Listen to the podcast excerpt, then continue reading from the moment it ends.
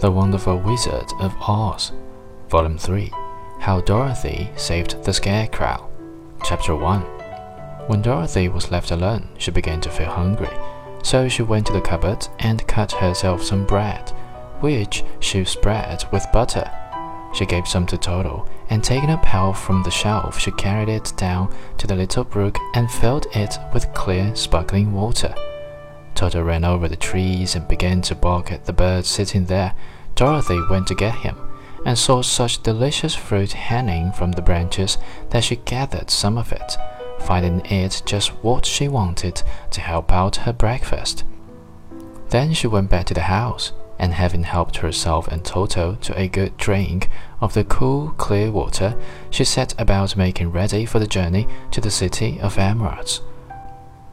Dorothy had only one other dress, but that happened to be clean and was hanging on the peg beside her bed. It was gingham, with checks of white and blue, and although the blue was somewhat faded with many washings, it was still a pretty frock. The girl washed herself carefully, dressed herself in the clean gingham, and tied her pink sunbonnet on her head. She took a little basket and filled it with bread from the cupboard laying a white cloth over the top.